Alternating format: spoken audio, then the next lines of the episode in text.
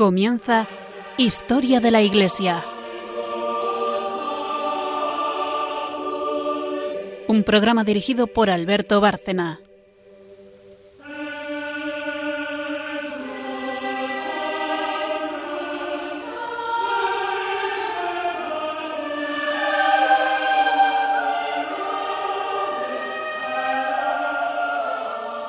Buenas noches, oyentes de Radio María y de nuestro programa Historia de la Iglesia. Buenas noches, María Ornedo. Buenas noches. Buenas noches, Carmen Turdemontis. Buenas noches.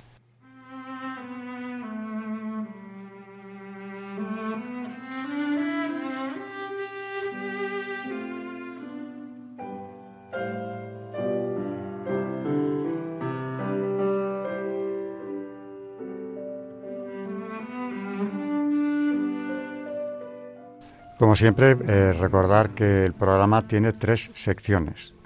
Eh, la primera es historia.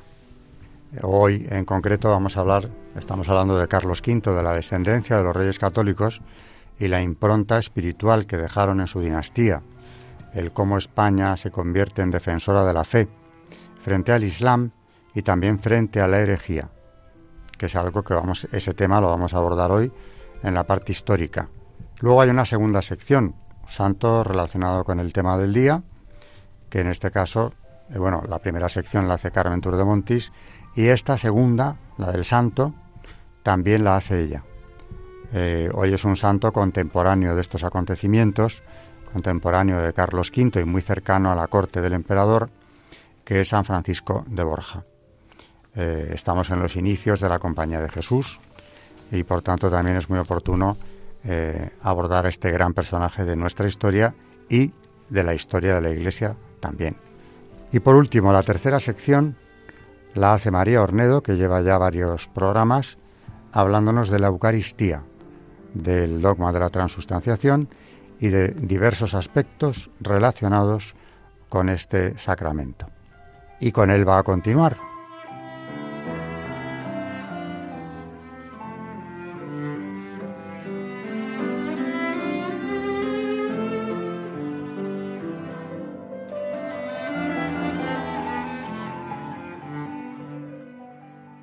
En el último programa estuvimos hablando de la defensa del Islam o frente al Islam por parte de Carlos V, eh, al igual que sus eh, abuelos, los reyes católicos, habían rematado la reconquista con la toma de Granada, eh, haciéndose en esto continuadores de sus antepasados de todas las dinastías hispánicas, la lucha frente al Islam, la yihad, en realidad, lo que les llevaba a conquistar territorios que no eran suyos. Eh, Carlos V ya vimos cómo se tiene que enfrentar con esto. Es más, llegamos hasta incluso Felipe II, su hijo, y hablamos de Lepanto, la gran victoria que marca un hito histórico en la defensa de Europa, dirigida por el Papa y por el Rey de España, eh, contra el Islam.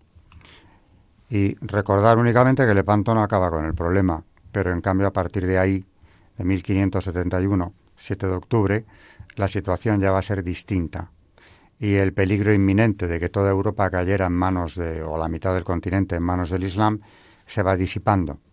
Para eso nos hemos ido hasta Felipe II.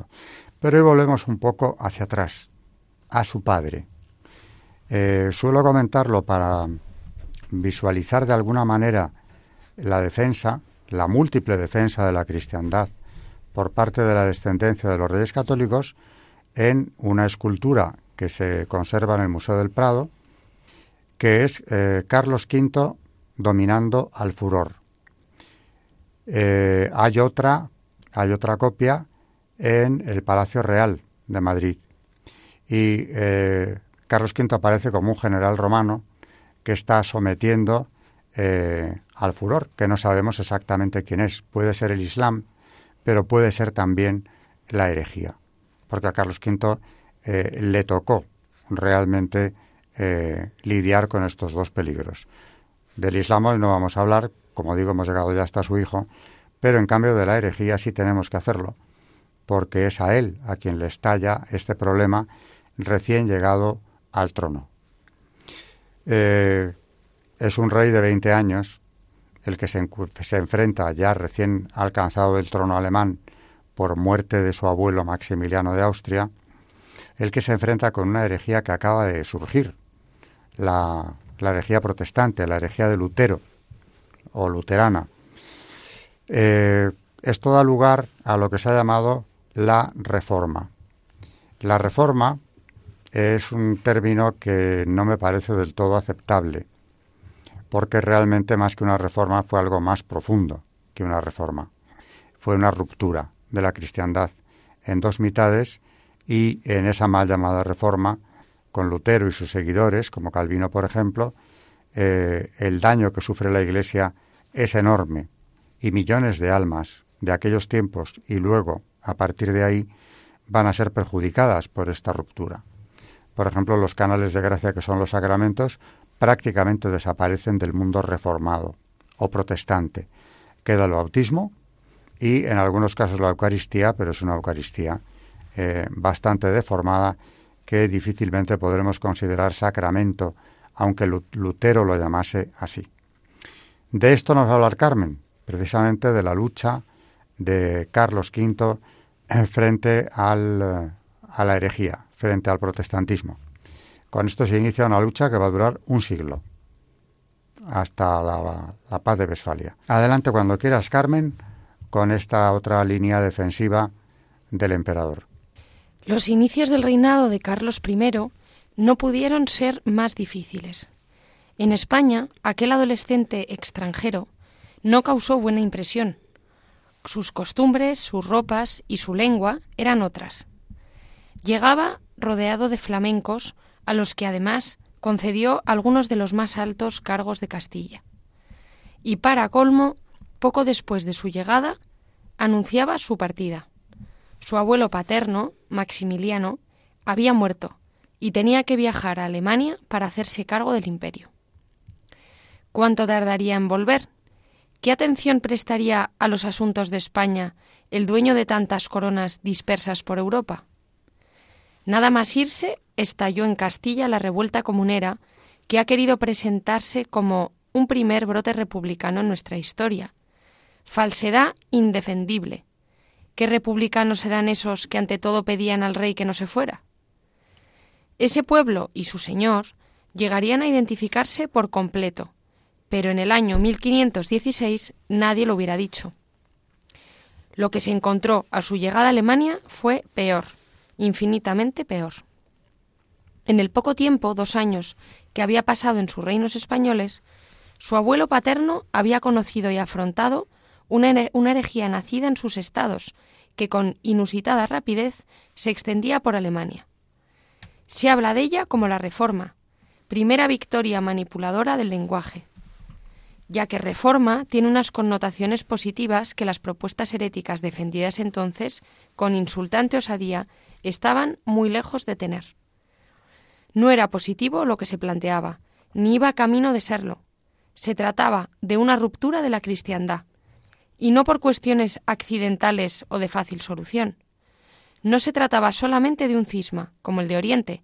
Con esos hermanos separados compartimos los católicos lo principal del depósito sagrado de la fe. No así con los seguidores de la mal llamada Reforma.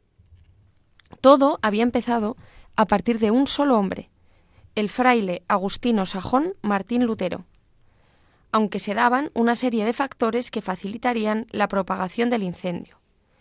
El conciliarismo bajo medieval, motivado por el cisma de Oriente. El humanismo renacentista, que ensalzaba una antropología teñida de paganismo, perceptible incluso en el arte. Pintura y escultura se inspiraban en las divinidades del Parnaso griego, un hedonismo pujante que denunciaba el camino del ideal de una sociedad cada vez más materialista, en la que empezaban a primar los valores de una incipiente burguesía ya muy poderosa en los principales centros económicos del norte de Italia, de los Países Bajos y la propia Alemania, y donde además se daba una reacción antirromanista, y desde luego estaba la ambición de los príncipes electores, los grandes duques alemanes ávidos de poder, un poder que sólo podían acrecentar a costa del imperial. y de paso del pontificio. Las dos potestades supremas de la cristiandad se encontraban en entredicho, en círculos intelectuales y de poder, del centro y el norte del continente. Y es en este ambiente donde Lutero lanza su desafío a la Iglesia, a la que él mismo pertenecía. Recordemos que era fraile. Se habla frecuentemente para justificarle de su reacción escandalizada frente a la venta de indulgencias, pero esa era, para el propio heresiarca, una cuestión menor, y desde luego subsanable y discutible, pero no la fundamental. El gran problema de Lutero era su incapacidad de ser fiel a sus votos. Consideraba la concupiscencia de la carne como insalvable, y lo que era un problema personal, que tantos otros superan y superarán con ayuda de la gracia, él lo elevó a categoría universal.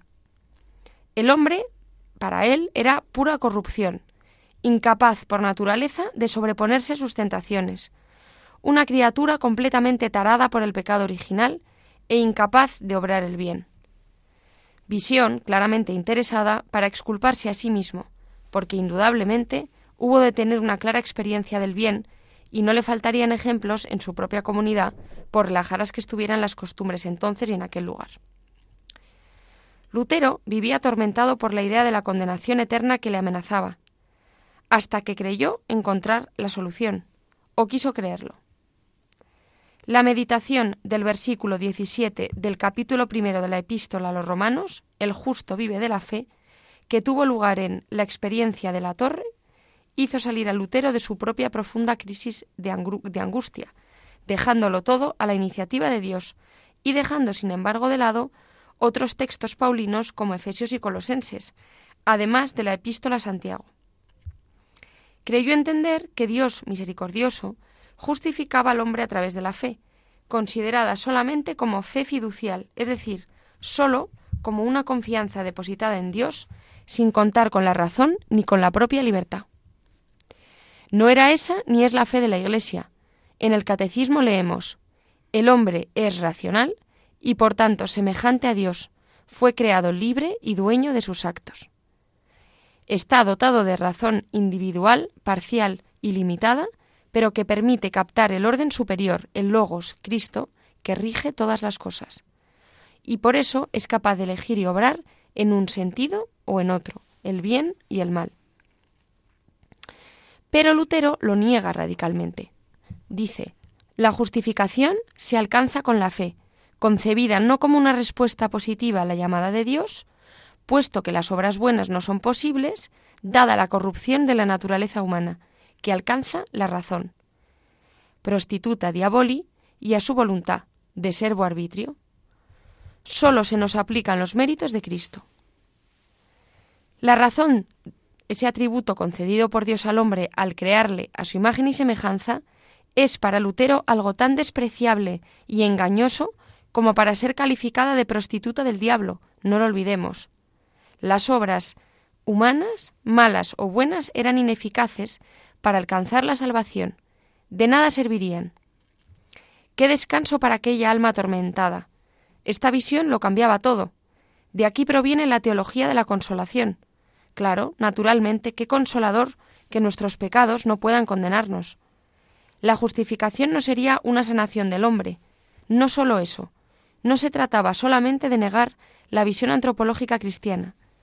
Además, según el gran heresiarca, ni el sacerdocio ministerial tendría razón de ser, ni la mayoría de los sacramentos, ni los votos monásticos, ni, sobre todo, el papado, máxima invención del anticristo.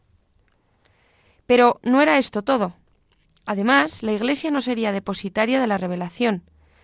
La sola escritura era, según él, única fuente de la revelación, y su interpretación correspondía a cada fiel en particular, directamente inspirado por Dios de modo que de nada valían la patrística, ni las obras de los doctores, ni el magisterio de la Iglesia en general.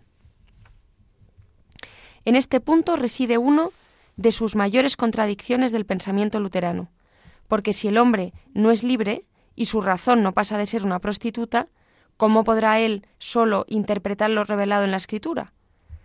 Así justificaba algo tan peligroso como la autonomía moral, contra la que nos previene el Génesis, es la lucha del hombre contra el enemigo malo, que desde el principio combatía el primer mandamiento del Creador. Del árbol de la ciencia, del bien y del mal, no comerás, porque si comes, morirás. El primer paso hacia el relativismo moral, que convertido ya en dictadura, asola Occidente, lo dio aquel fraile agustino que rechazaba la enseñanza moral de la Iglesia. Además, suprimiendo la mayor parte de los sacramentos, cerraba los canales de gracia instituidos por Cristo para ayudarnos a hacer el camino de la salvación, y rompía la sucesión apostólica, que unía a obispos y sacerdotes en una cadena continua que les une con los apóstoles. Desmantelando a perpetuidad, el clero regular volaba, por último, los puentes que unen cielo y tierra a través de la oración de los contemplativos. En cuanto a la Virgen María, Lutero escribió páginas muy logradas, pero entre sus seguidores, bien pronto, la devoción mariana quedó prácticamente proscrita. Convirtió, en resumen, en un caótico erial espiritual la mitad de las tierras de la cristiandad, mientras los príncipes adheridos a su doctrina asumían la jefatura de, de sus iglesias nacionales con la consiguiente ganancia económica y política. Todo había comenzado con la publicación de 97 tesis contra la teología escolástica, el 4 de septiembre de 1517, y el envío al arzobispo de Majuncia, la víspera de Todos los Santos, de 95 tesis contra las indulgencias. El manido pretexto que aún se utiliza para presentar a Fray Martín como un purista escandalizado por la corrupción romana. Lutero fue llamado a Roma, pero no acudió, aunque se avino a acudir a las dietas imperiales de Augsburgo y Leipzig. Sin que el Papa se decidiera a intervenir por una excesiva prudencia para evitar males mayores, como si tal cosa fuera posible. Ahora le tocaba al nuevo emperador, rey de España, enfrentarse con el gravísimo problema que tanto auge había tomado en los últimos años de su abuelo. En la dieta de Worms en 1521, el heresiarca y su soberano se encontraron frente a frente. Admira la clarividencia del joven emperador de 21 años que en aquella sola jornada caló toda la gravedad de una revuelta religiosa que la curia romana había tardado tanto tiempo en advertir. Esa misma noche, el 18 de abril, redactó un escrito presentado a la dieta al día siguiente que reproducimos a continuación. Vosotros sabéis que yo desciendo de los emperadores cristianísimos de la noble nación de Alemania y de los reyes católicos de España y de los archiduques de Austria y duques de Borgoña, los cuales fueron hasta la muerte hijos fieles de la Santa Iglesia romana y han sido todos ellos defensores de la fe, de la fe católica, y sacros cánones, decretos y ordenamientos, y loables costumbres, para la honra de Dios y aumento de la fe católica de las almas. Después de la muerte, por derecho natural y hereditario, nos han dejado las dichas santas observancias católicas, para vivir y morir, en ellas a su ejemplo las cuales, como verdadero imitador de los dichos nuestros predecesores, habemos, por la gracia de Dios, guardado hasta ahora. Y a esta causa yo estoy determinado de las guardar, según que mis predecesores y yo les habemos guardado hasta este tiempo. Especialmente lo que ha sido ordenado por los dichos mis predecesores, ansí en el concilio de Constanza como en otros, las cuales son ciertas y gran vergüenza y afrenta nuestra que un solo fraile contra Dios, errado en su opinión, contra toda la cristiandad, así del tiempo pasado, de mil años a y más, como del presente, nos quiere pervertir y hacer conocer, según su opinión, que toda la dicha cristiandad sería y habría estado todas horas en error. Por lo cual, yo estoy determinado de emplear mis reinos y señoríos, mis amigos, mi cuerpo, mi sangre, mi vida y mi alma, porque sería gran vergüenza a mí y a vosotros, que sois la noble y muy nombrada nación de la Alemania, y que somos por privilegio y preeminencia singular instituidos defensores de la fe católica, que en nuestros tiempos no solamente herejía, mas ni, ni suspición de ella, ni disminución de la religión cristiana.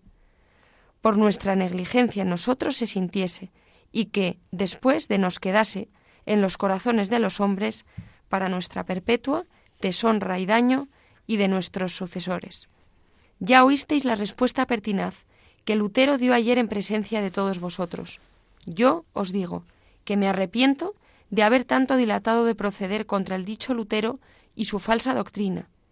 Estoy deliberado de no le oír hablar más y entiendo justamente dar forma en mandar que sea tornado, guardando el tenor de su salvoconducto, sin le preguntar ni amonestar más de su malvada doctrina, y sin procurar que algún mudamiento se haga de como suso es dicho, soy deliberado de mí conducir y procurar contra él como contra notorio hereje.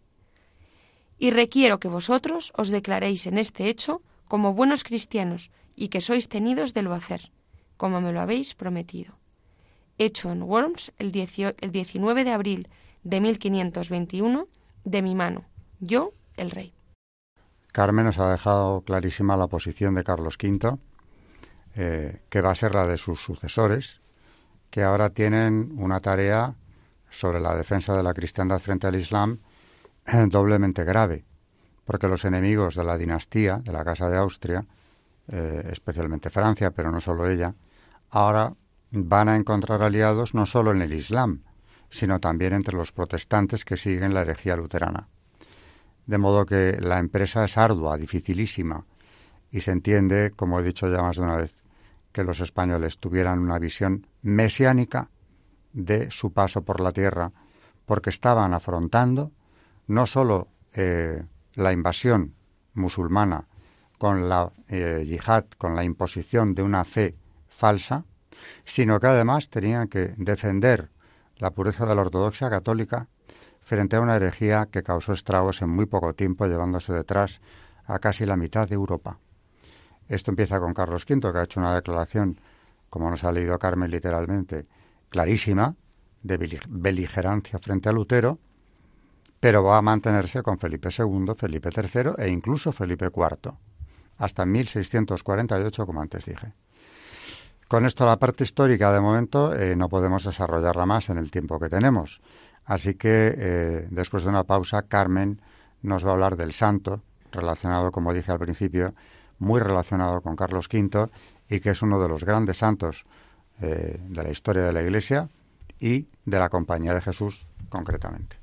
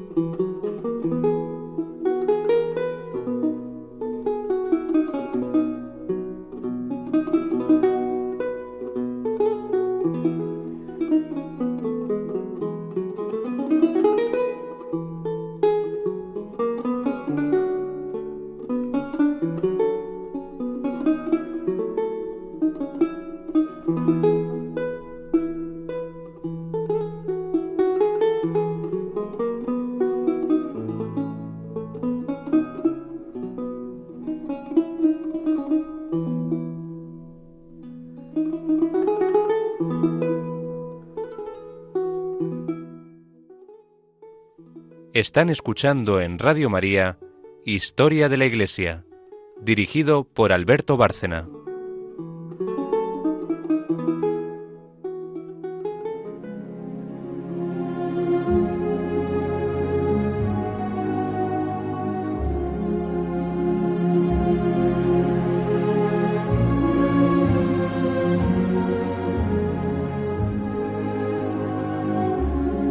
Santos en la historia de la Iglesia.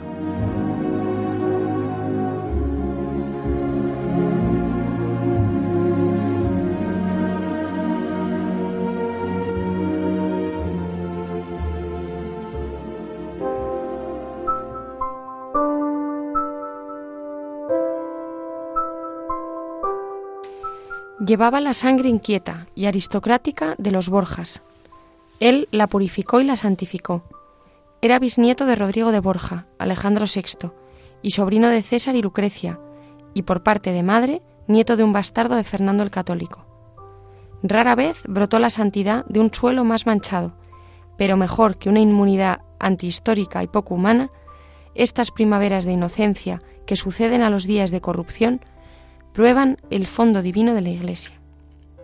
En estos días de prosperidad cortesana, Francisco se nos presenta como un perfecto caballero y como un cristiano fervoroso. Sabe guardar un difícil equilibrio entre las exigencias de su nobleza y los deberes de su conciencia. Acompaña al príncipe heredero en sus lecciones, asiste a las sesiones del Consejo, brilla en recepciones palaciegas. Pero tiene la ciencia de no despertar envidias cortesanas. Es un marido cariñoso, un padre vigilante y un fiel consejero. Lee los Evangelios, las epístolas de San Pablo y homilías de Juan Crisóstomo. Se va haciendo cada vez más corpulento. Vale más para gobernar y organizar que para andar en el campo de batalla. Sin embargo, acompaña al emperador en la guerra de 1536 contra Francia y en el castillo de Muy, cerca de Frejut, recoge entre sus brazos a su amigo, el soldado poeta Garcilaso de la Vega, herido de muerte en el asalto. Al marchar a Túnez, Carlos V le recuerda que su puesto está al lado de la emperatriz.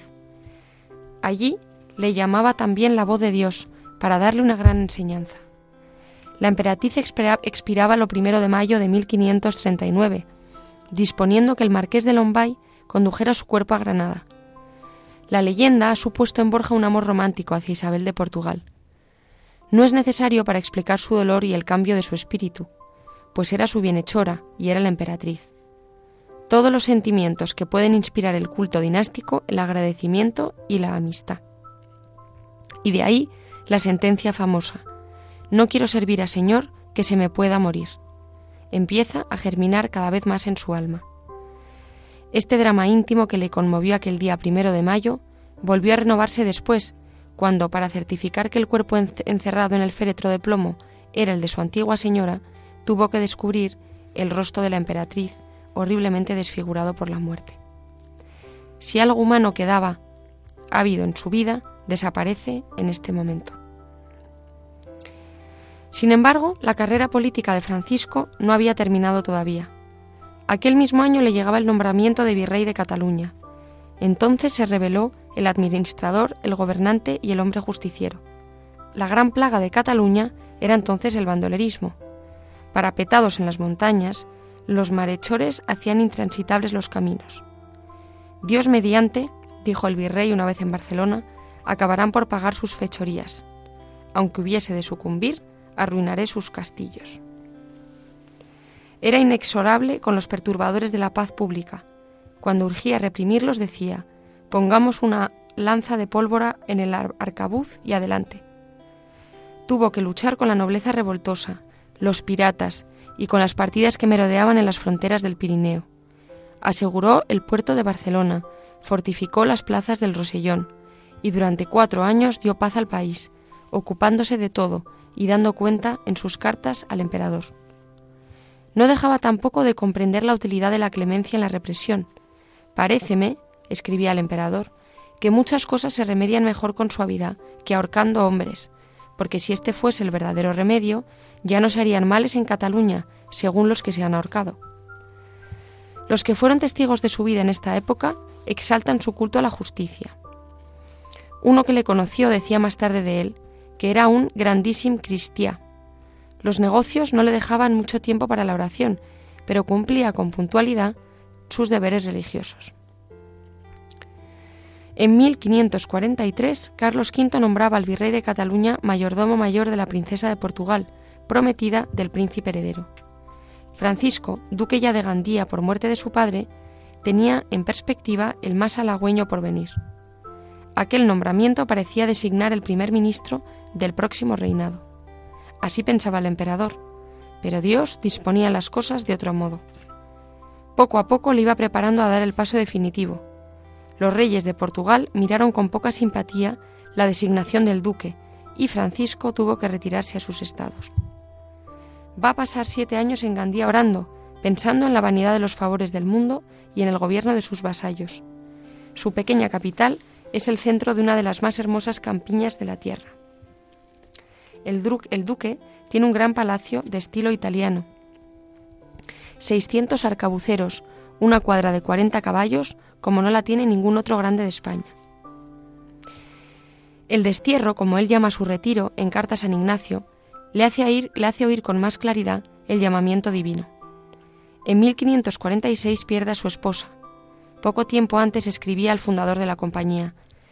Plega al Señor nos deje entender con acción de gracias qué cosa es llamar a uno para servirse de él, sin tener necesidad ninguna de él, poniéndole en los negocios en que puso a su sacratísimo Hijo.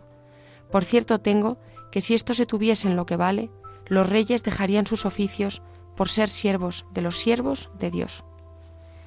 La marcha al holocausto se había efectuado lentamente y estaba ya andada la etapa decisiva. Carlos V hace saber al duque que quiere darle un puesto eminente en su imperio, pero ya es muy tarde. El 9 de octubre San Ignacio le asignaba uno muy humilde en su orden. La entrada del poderoso magnate en la compañía debía quedar secreta durante algún tiempo. Por el momento, decía el fundador, el mundo no tiene oídos bastante sensibles para oír tal explosión. Viene después la época de las austeridades y las penitencias, abdicación y partida de Roma. El padre Francisco no había buscado el descanso, sino el trabajo en la oscuridad. La obediencia le manda volver a España, pero su camino es desconocido. Pide limosna, predica a los humildes, consuela a los afligidos. Pero esa misma obediencia le saca de nuevo al escenario del mundo. Una misión diplomática le lleva a Portugal. Aparece de nuevo en la corte de Castilla, recorre España en calidad de comisario general de la compañía. Se convierte en director espiritual de los príncipes y de los grandes, y llega a Yuste, llamado por el imperial Anacoreta, y en Tordesillas ayuda también a bien morir a Juana la Loca, cuyos últimos momentos se iluminan con las palabras del santo duque. Por todas partes se esparcen rumores contra la compañía. Se habla de quemar a los jesuitas y al padre Francisco el primero. Hoy en Valladolid un sermón en el cual el más grande de los teólogos grita con violencia Apartaos de esos hombres que ayer eran soldados y hoy se fingen santos. La Inquisición condena uno de sus escritos y los inquisidores le buscan, viéndose obligado a salir precipitadamente de España. Francisco llegaba a Roma en el momento en que moría Laínez, el segundo general de la compañía. Día de mi crucifixión, escribió en su diario. Consagróse con todas sus fuerzas a consolidar la obra ignaciana. Sufría ataques de gota y dolores de estómago. Sin salir de Roma, tiene fija la mirada en todas las partes del mundo y no se olvida tampoco de sus antiguos amigos en la corte, de sus hijos y de sus fieles servidores de Gandía. Les escribe con frecuencia, se inquieta de su silencio, les manda mapas. Sin embargo, todavía les vio pocos meses antes de morir. Pío V preparaba la Liga Santa contra el turco y para negociarla en España echó mano de Francisco. Era un viaje que había de costarle la vida, pero no dudó en obedecer. Dios lo permitía para reparar las suspicacias y persecuciones de unos años antes. La vuelta a Roma fue un martirio de nueve meses, un martirio soportado con heroica entereza. Llegó en septiembre, el 28, y el 30 dejaba de existir, sin experimentar la menor angustia ni la menor turbación, con la serenidad confiada del hombre que ha cumplido siempre con su deber, como su vida entera. Su muerte fue la revelación de un gran carácter, uno de los caracteres más nobles y más bellos de aquel siglo. Fue santo a fuerza de dominio y violencia. Cuando la gente se atropellaba para verlo decía, me miran como a una bestia curiosa, tienen razón. Si Dios no me hubiera encadenado con las ligaduras de la religión, sería una bestia feroz.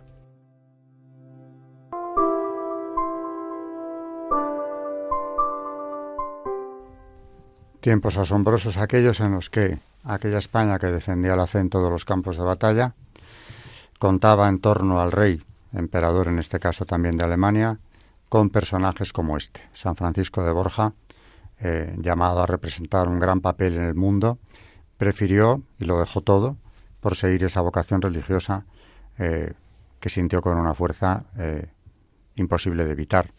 Y viéndolo como una crucifixión, en palabras suyas, aceptó todo lo que le deparase eh, esa vocación. A partir de ahí, su entrega absoluta eh, a esta vocación es lo que le ha llevado a los altares. Sus restos, por cierto, fueron o ardieron eh, dentro de la iglesia de la Casa Profesa de los Jesuitas, recién proclamada la Segunda República Española en 1931, el día de la quema de conventos, 11 de mayo del 31, Ardió la casa profesa de los jesuitas, fue el primer edificio incendiado en Madrid y dentro estaban los restos. Estos restos calcinados fueron, lo que quedaba de ellos, fueron trasladados años más tarde, a la iglesia que actualmente lleva su nombre, San Francisco de Borja, en la calle Serrano, de los jesuitas, por supuesto, donde en una urna de plata se conserva lo que quedó de aquellos restos calcinados, que siguen eh, venerándose en esta iglesia parroquial de la Compañía de Jesús. Con esto eh, hacemos la prácticamente última pausa del programa porque ya es la tercera sección en la que María Ornedo seguirá eh, siempre con las explicaciones del teólogo piamontés que nos viene acompañando en los últimos programas hablando de la Eucaristía.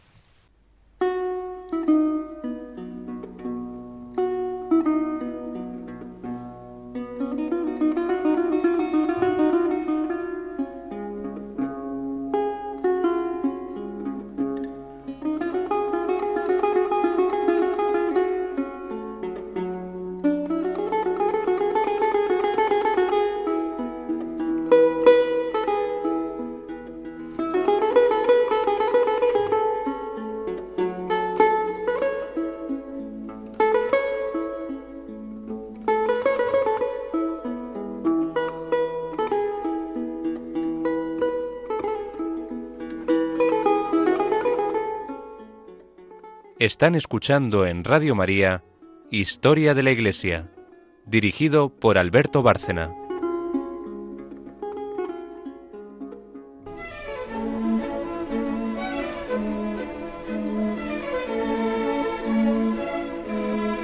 El Magisterio de la Iglesia.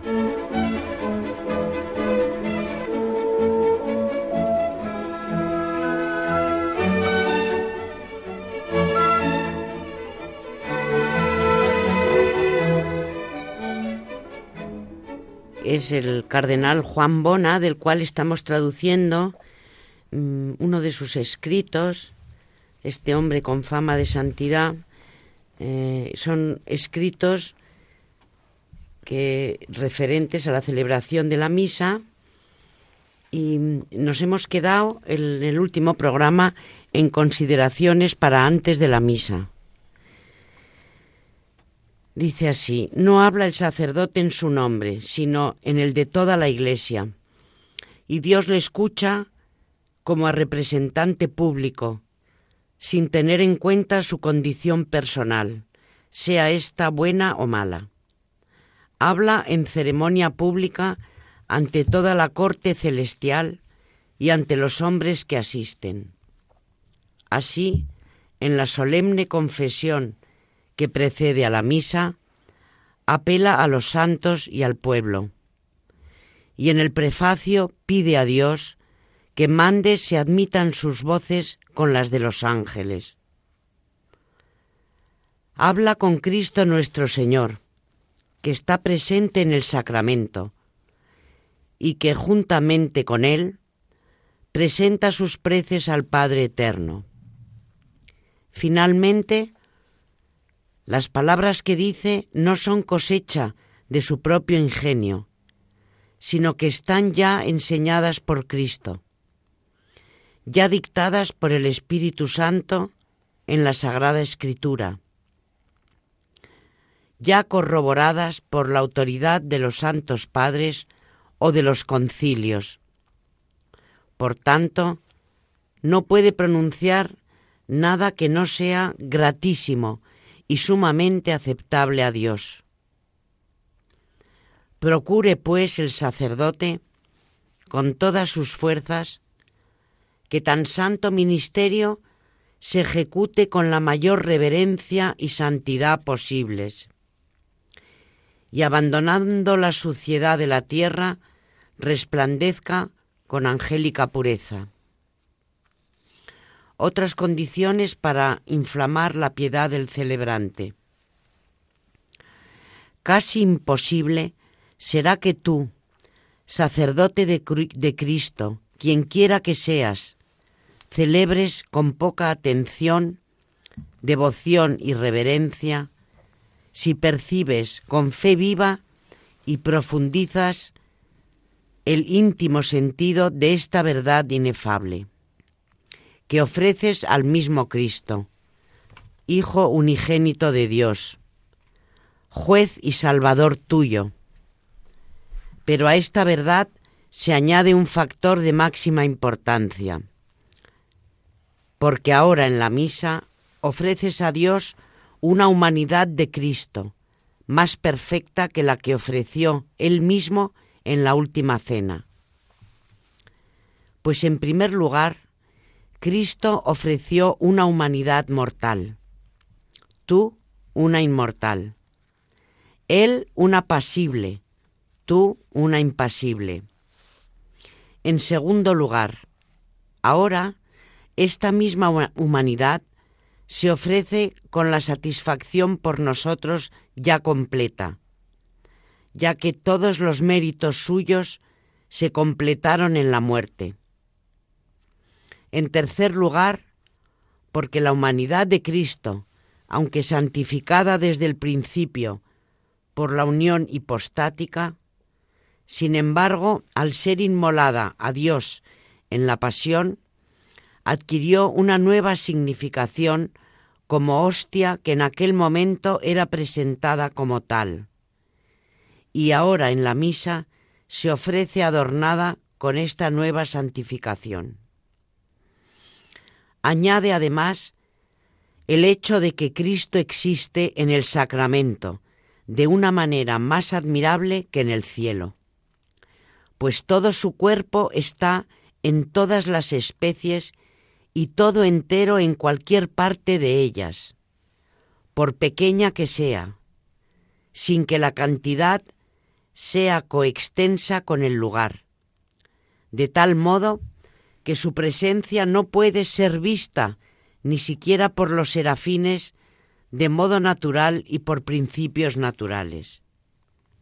Y aún hay en este sacramento otras innumerables maravillas que más vale venerar que describir.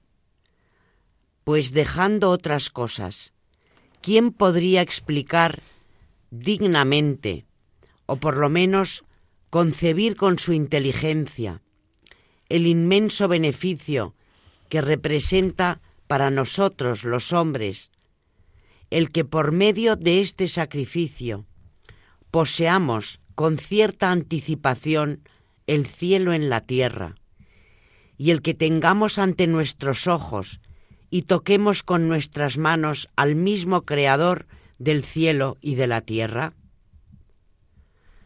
Reflexiona muy despacio y avergüénzate de atreverte a celebrar estos tremendos misterios con tanta tibieza y tan poca reverencia.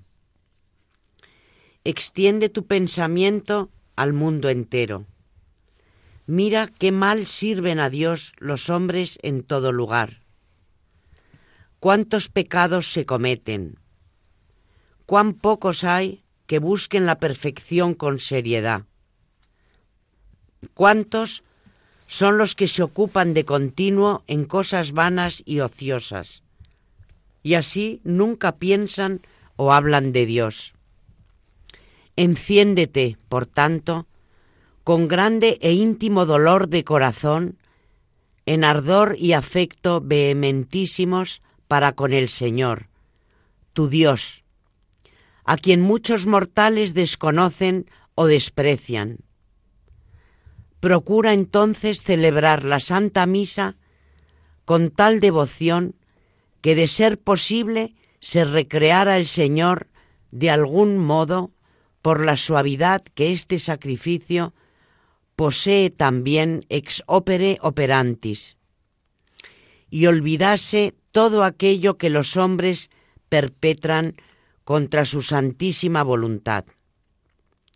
Lleva, por otra parte, tu pensamiento al cielo y considera con cuánto fervor aman a Dios los bienaventurados y con qué suave armonía cantan a una sus alabanzas. Únete a ellos, enciéndete en afectos semejantes de amor y loor. Pero cuida de que la falta de armonía de tu voz y de tus costumbres no perturbe el dulcísimo y armonioso coro de los santos. Como quiera que este sacrificio representa la pasión y muerte de Cristo, es como una cierta imagen y representación trágica, no verbal, a la manera de las tragedias de los poetas, sino real y sustancial, que expresa de modo incruento aquella pasión y muerte cruenta de la que emanaron para ti y para la humanidad entera todos los bienes y todos los tesoros de la gracia divina. Aguza pues la inteligencia y mira con cuánta y cuán ferviente devoción debes llevar a cabo la representación de bien tan grande. La Santísima Trinidad, la humanidad de Cristo en el cielo, los ángeles y las almas bienaventuradas son los espectadores de esta tragedia. Cuida, pues, de que no haya en ti nada indigno ni indecoroso que pueda ofender los ojos purísimos de Dios y de la corte celestial.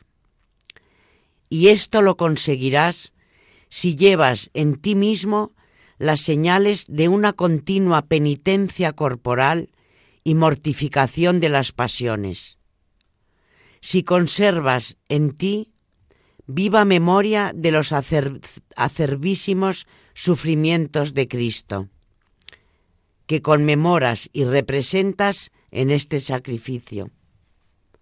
Y si enseñas esto mismo a los demás, con la austeridad de tu vida y tus costumbres. Continúa el autor diciendo de lo que precede próximamente a la celebración de la misa de la necesidad de la preparación. Si se dice que tienta a Dios y provoca su ira, aquel que osa hablarle en la oración sin una diligente y cuidada preparación, cuánto más irritará por su temeridad y audacia aquel que le ofrece a su Hijo unigénito y se atreve a recibirlo sin estar bien dispuesto.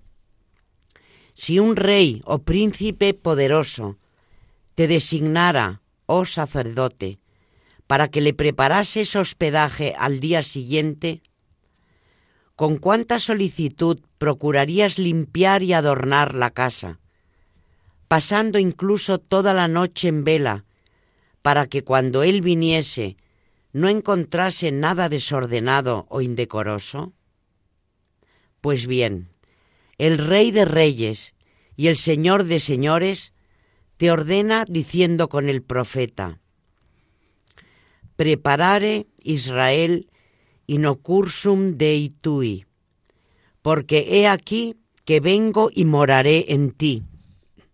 Ve pues y considera con cuánta diligencia debes limpiar las suciedades de tu tálamo, con cuánta prevención debes adornarlo, para que seas digno de que tan gran huésped te visite. Dios se mostrará a tu alma en la medida en que la prepares para su llegada. Cuanta más diligencia tú pongas, tanta más gracia añadirá Él. Debemos, en primer término, poner cuidado en comenzar con rectitud cada una de nuestras acciones. La preparación mejor y más necesaria es siempre aquella que consiste en la pureza y santidad de la vida. Cuando hagas algo, pienses cualquier cosa o emprendas una acción, refiérelo todo a este fin, vivir una vida divina y hacerte digno de este convite celestial así como el fruto principal de la celebración frecuente, tiene ante todo por objeto crecer cada día en humildad, paciencia, desprecio del mundo y caridad. Así también la verdadera preparación consiste en arrancar diariamente parte de los vicios y adquirir las virtudes hasta tal punto que puedas decir con el apóstol, y yo vivo ahora, o más bien no soy yo el que vivo, sino es Cristo que vive en mí. ciertamente para aquellos que unidos a Dios se ejercitan de continuo en la consideración de las cosas celestiales, no les será difícil prepararse como es debido a una digna celebración.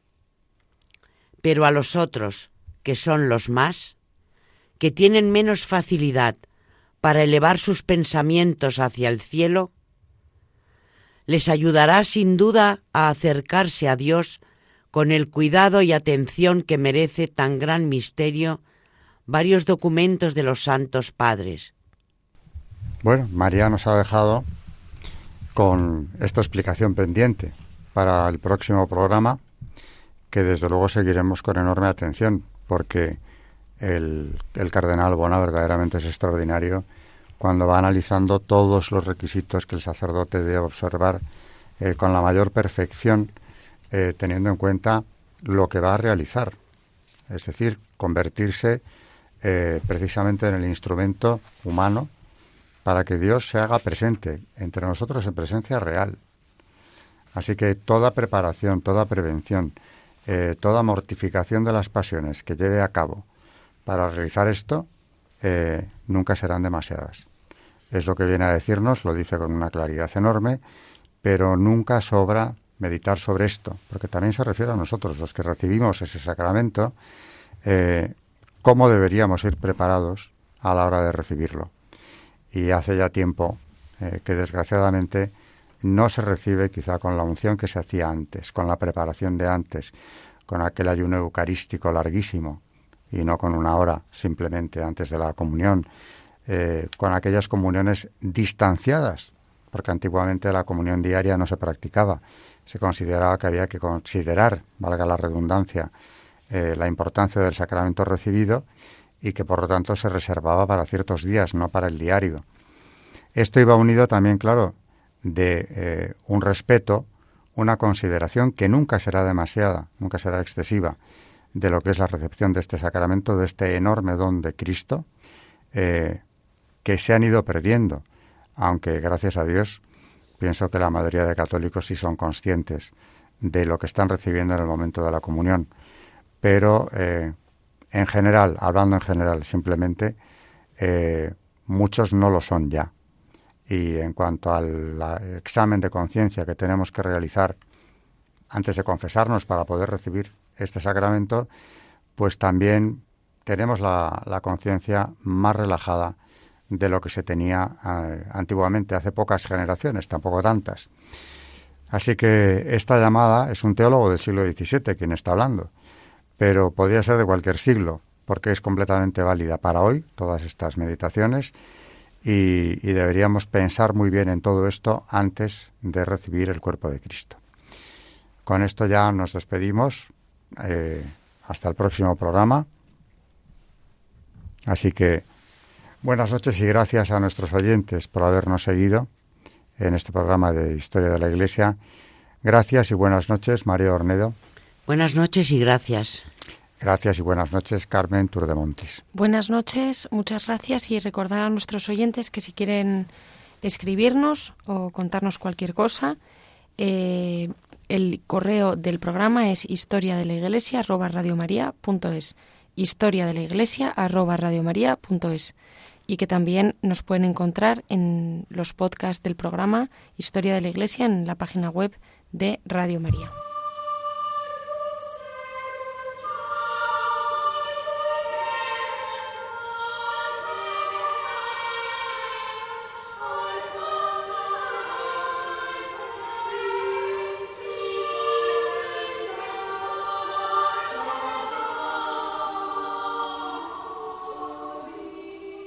Han escuchado Historia de la Iglesia, un espacio dirigido por Alberto Bárcena.